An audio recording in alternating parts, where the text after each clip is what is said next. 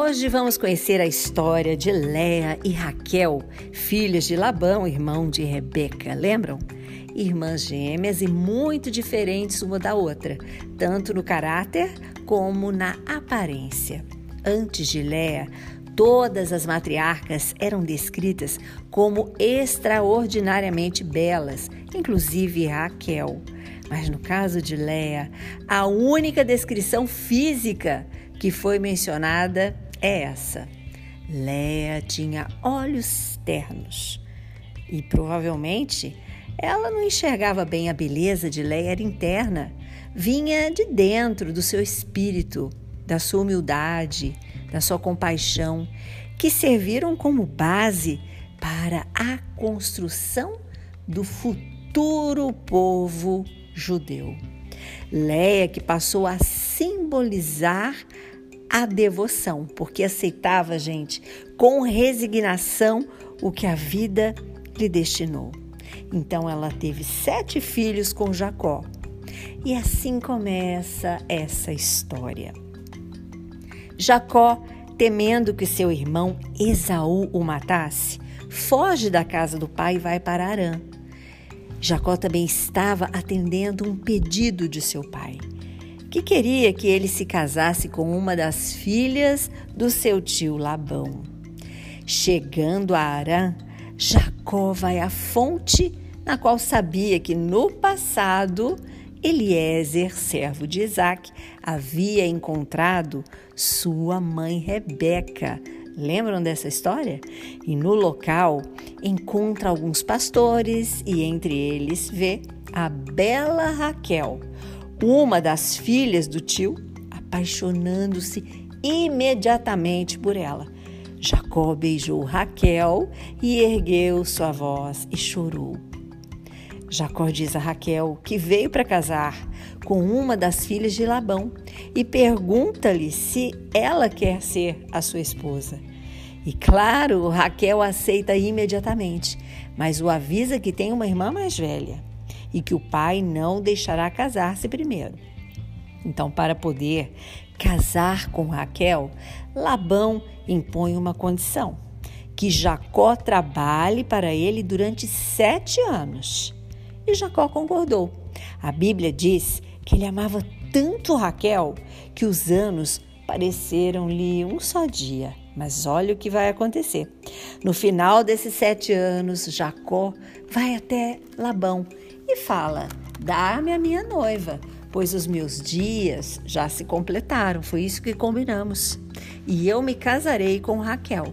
Mas Labão quer prender Jacó em Arã por mais tempo e decide trocar as irmãs na festa do casamento. Labão enganou Jacó. Na noite de núpcias, veste sua filha mais velha, Léa, com as roupas de Raquel.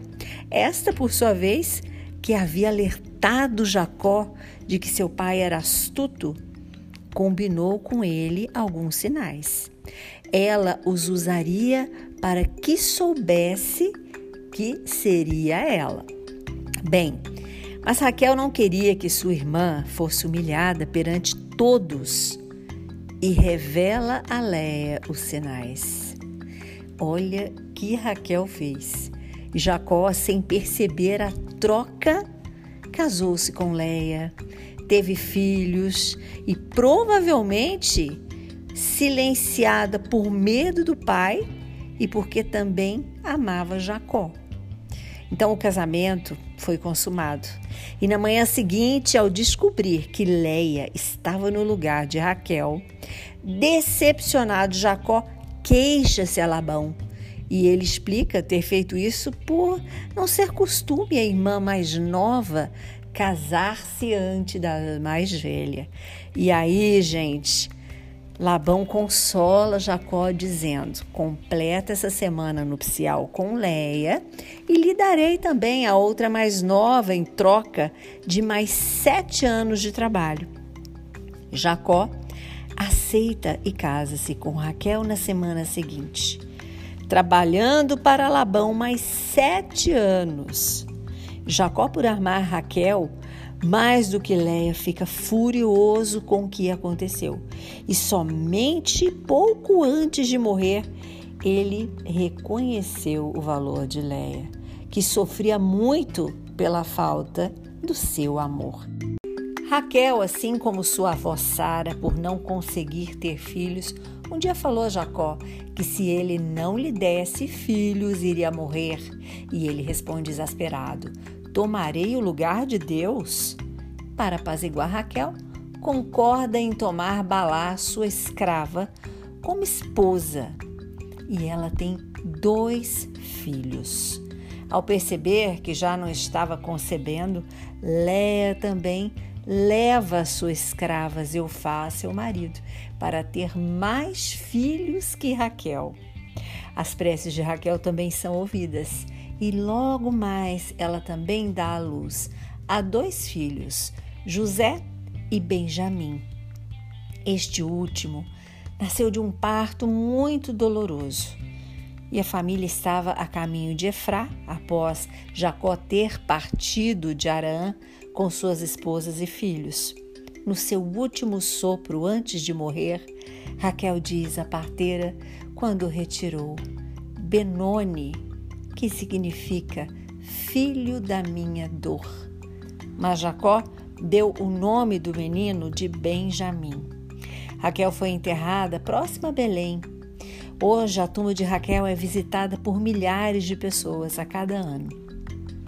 Percebemos que Leia foi privilegiada com duas das maiores virtudes: a humildade e a gratidão.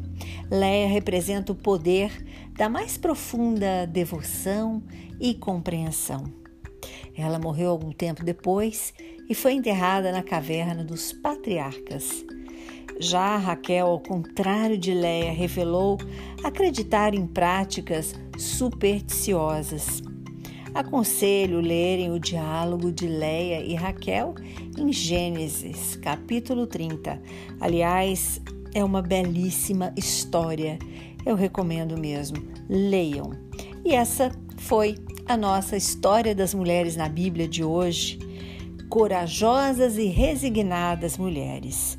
Curta e compartilhe este podcast com seus amigos. Sempre podemos acender uma lanterna no peito de alguém.